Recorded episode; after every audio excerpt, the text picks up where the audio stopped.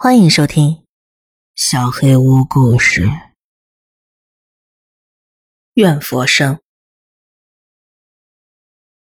清水刚上大二不久，某天下课后，同学成天突然问起，要不要跟自己一起合租一间公寓呢？成天是个很普通的学生，人也挺好的，清水没多想就直接答应了，几乎没有任何耽搁。快到连清水实际去看房的时间都没给。搬过去时，成田早就在客厅角落整理起了自己的纸箱。手脚够快的嘛？清水这么调侃着。只见成田苦笑了一下：“唉，没办法，发生了很多事情嘛。”环顾一下房内四周，整体很干净。两人分好房之后，就各自整理起了物品。之后一起出门买了些酒水和下酒菜，两人就这么庆祝了起来。酒过三巡，清水还是忍不住好奇：一般合租不是至少两个人都要看过房子再决定吗？你这也太快了，就跟刚入行的诈骗新手一样，赶紧骗一骗，赶紧跑路那种。你不也是什么都不问，心甘情愿被我骗的吗？好像也是。才不是，我是让你多少自觉一点啊。不好意思了，事前没跟你说清楚。到底怎么回事啊？这么慌忙的？呃，我可以告诉你，不过还是得问清楚，你是不是有那种体质啊？是没错，不过自己说出来，多少会让人觉得有些奇怪。一听一笑就好了，所以到底是有还是没有？有又怎样？没有又怎样呢？他们又不会害你。我遇到的就会。那时成田刚上大学，长崎出身的他远赴东京来读书，在外租屋也是很合理的。虽说老家经济负担得起，但是自尊心还是说服自己不要过于依赖父母。在租屋常识尚不普及的年代，程田凭感觉随便找了一间六层楼左右带电梯的公寓，位置合适，价格便宜，不过格局挺一般的，房型狭长，好在采光不太受限制，阳台是用隔板与邻居家做分区的，多少有些不方便。大楼内有门禁，一层大厅有管理室，安全方面是挺让人放心的。入住后没有多久。信箱里多了一封信件。开始，成田以为是广告信件之类的，但是信封是个人使用的正式信封，地址写的很明确，不会有错。成田便带回了家。信件内容倒是颇有趣，看起来像是用日记本写的小说，然后撕下来几页装到了信封袋里。至于内容嘛。说是某位宗教人士在记录一些信徒迁入新居后所做的类似于安宅的工作。成天看完之后没多想，就随手丢进了收集信件的盒子里。第二天从学校回到出租屋，成天又看到了同样的信件躺在信箱里，内容承接着前一天的小说，描写该宗教人士到了信徒的新居后观察到的周边环境。日复一日。成天每天都会收到这样的来信，内容是连贯的。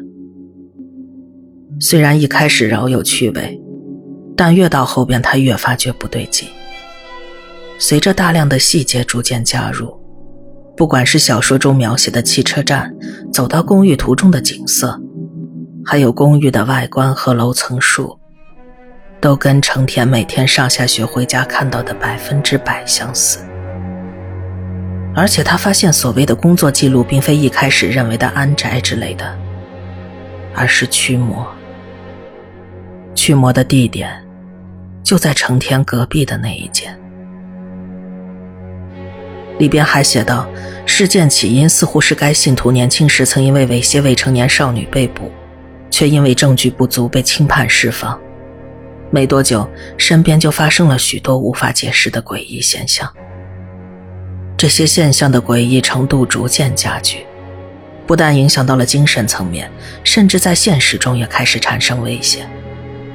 哪怕该信徒声称自己已经在努力忏悔，紧逼而来的危险并没有消失。多方求助无门之后，这位宗教人员接到了委托。以上就是成天看完三四个月左右的来信所总结出来的内容。感觉像是以现实为模板写的恐怖悬疑小说呀，他这么想着，心里边虽然有些不舒服，但是十有八九是虚构的吧。毕竟晚上总是会听到隔壁房间传来洗衣机转动的声音。既然有人住，那应该不会发生这种怪事吧。思来想去，成天觉得没有必要自己吓自己，所以每天放学回家，面对新一封来信时。比起害怕，他更多的是期待。某天，成天因为同学聚会的关系回家晚了。从末班车上下来的，走回公寓的途中，他不禁想起了信里边描写的内容，可能是带着些酒意，便有些自嘲的认为，不过就是一篇小说嘛，何必这么认真的看待呢？再说，信件只是给成天提供了一些娱乐。比看电视节目还要有意思。正这么想着，背后突然传来一阵寒意。回头一看，方才走过的街景居然一片漆黑。所谓的漆黑，并非停电那种依稀看得见道路和街景的情况，而是非常纯粹的一片黑暗。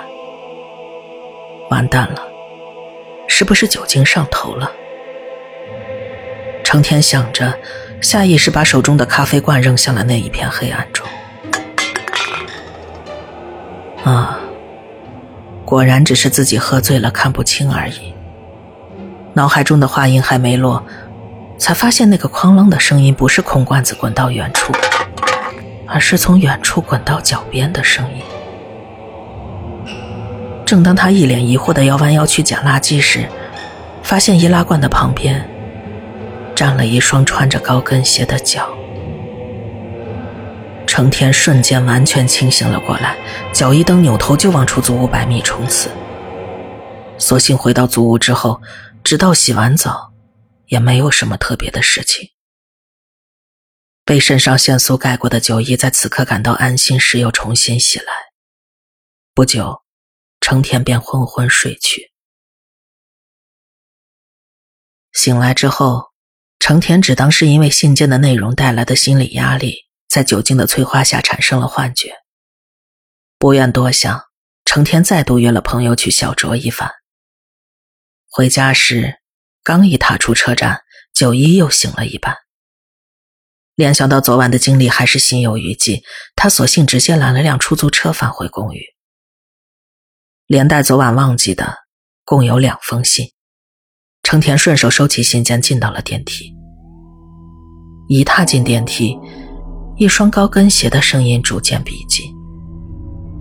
成田先是一惊，接着便看到一个女孩子双手提着什么东西走了进来。那女孩的外表很陌生，但是穿着非常普通。一见是普通人，成田稍微安下心来。正巧这女孩也住在同楼层，成田便没有继续多想。门开之后，成田礼貌地让女孩先走，对方似乎还朝他微笑了一下，表示感谢。随后径自走出了电梯。就在成田跟出去时，那女孩的身影就这样消失了。映入眼帘的，只有空无一人的走廊。再怎么找理由也无法说服自己了。成田掏出钥匙，用最快的速度进了家门。就在关门的同时，可是门铃响了起来。成天一眼看去，外面空无一人。怎么可能呢？没有人按门铃的话，他是不会有反应的。就在这时，对讲机的屏幕闪过了一道熟悉的身影，是刚才那个女孩。成天的大脑已经陷入一片混乱。不再多做思考，他拴上门链，从冰箱拿出一瓶啤酒，边喝边看起这两天的来信。可是看完之后，他更是直接坠入了深渊。信中描写的内容，正是昨天和今天发生在成天身上的事情，只不过主角是那个信徒而已。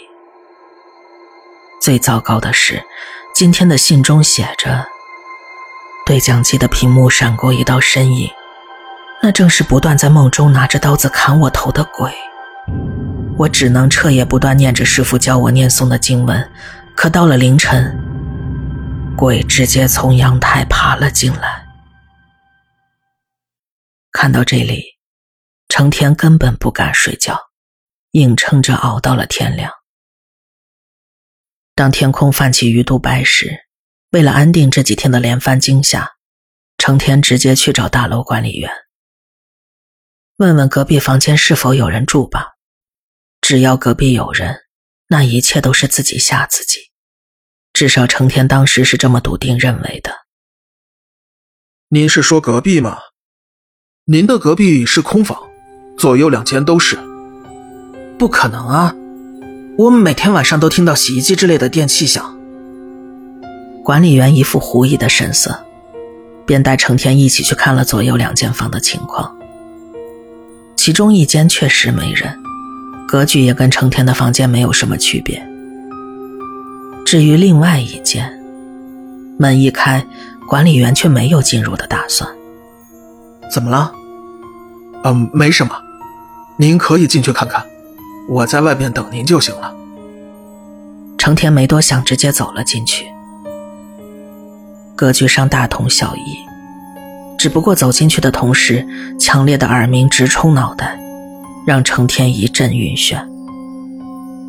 四下看过之后，成天退了出来，刚好瞥到了管理员的脸。对方虽然没说什么。可是表情明显也受到了尖锐耳鸣的影响，再这样下去不行啊！成天这么想着，便决定退租。没想到意外的顺利，中介跟房东并没有多说什么。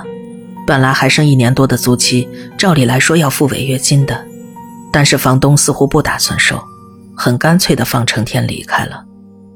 成天不敢再多想。在开学没多久，便约了清水搬到了现在的房子里。哎呀，真有意思啊！别闹了，我确实不知道那间房子发生了什么，但绝对不是不害人的东西。不过本质上你就是被吓了一下，没受到什么伤害吗？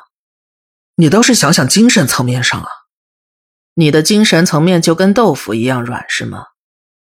好，那不然你去帮我看看那间公寓到底怎么回事？我倒真希望是我想多了，你能帮我证明那最好了。可以啊，去就去。那明天就去怎么样？明什么天呢？现在就去。清水直接拉起成天出了门。刚过傍晚，各方面条件都跟成天说的差不多，择日不如撞日，两人就这么出发了。清水一路上有说有笑，成天则是面色凝重。就在快到成天曾经租住的公寓时，清水的脸色明显一变。到了吗？啊？哦，对，就是这儿，从那边绕过去就是公寓正门了。你住在？成天正要往上比划自己曾经住过的房间时，六楼三号还是六楼五号？呃。六楼三号，我刚才是跟你说过吗？没有，没事。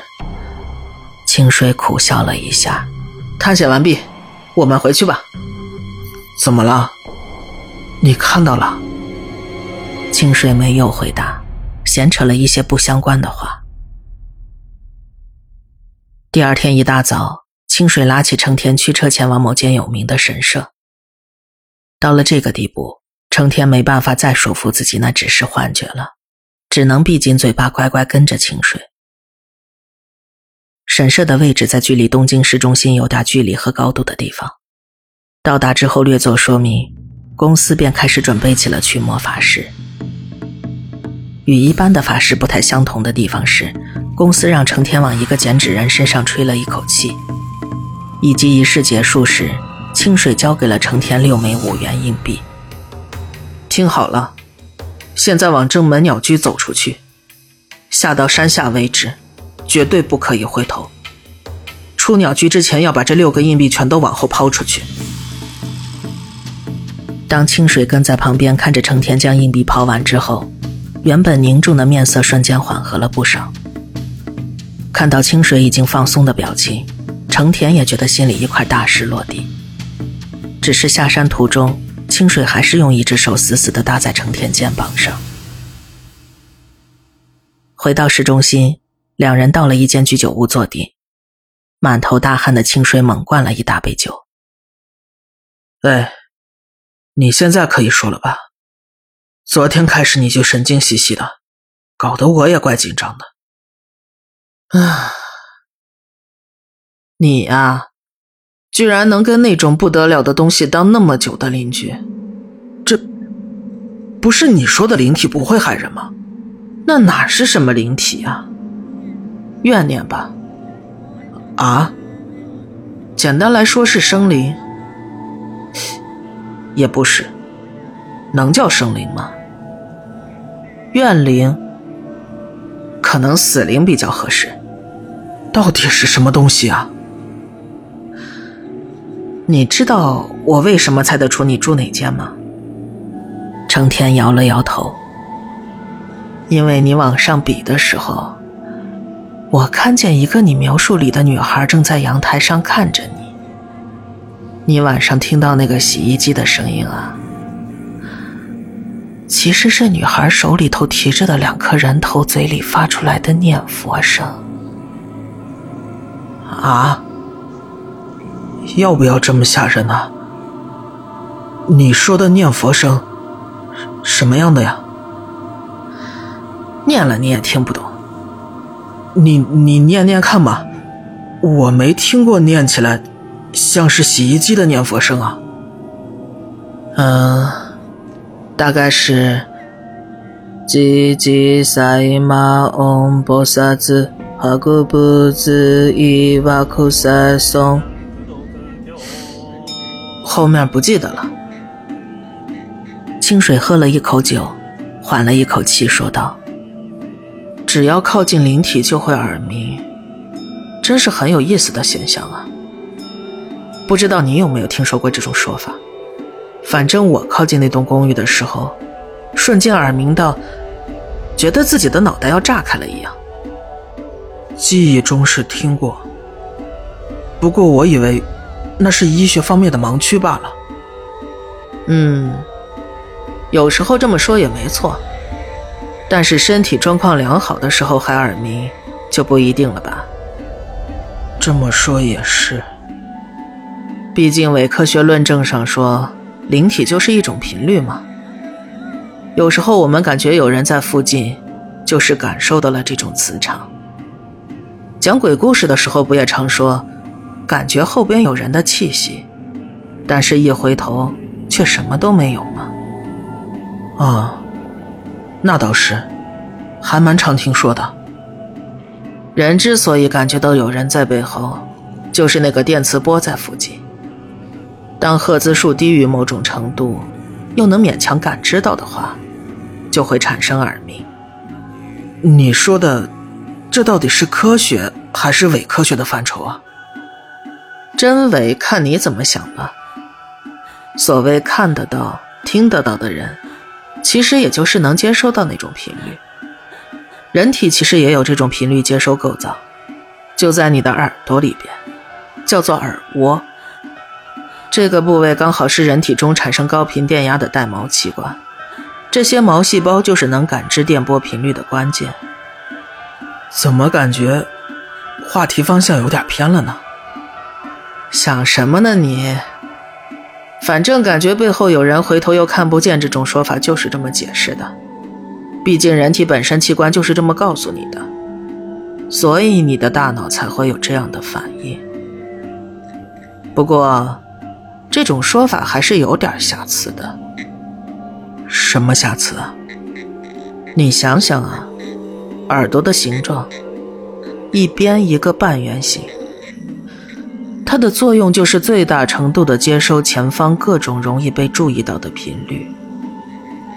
所谓的感觉到背后有人，其实那个时候，灵都在你的正脸前面盯着你呢。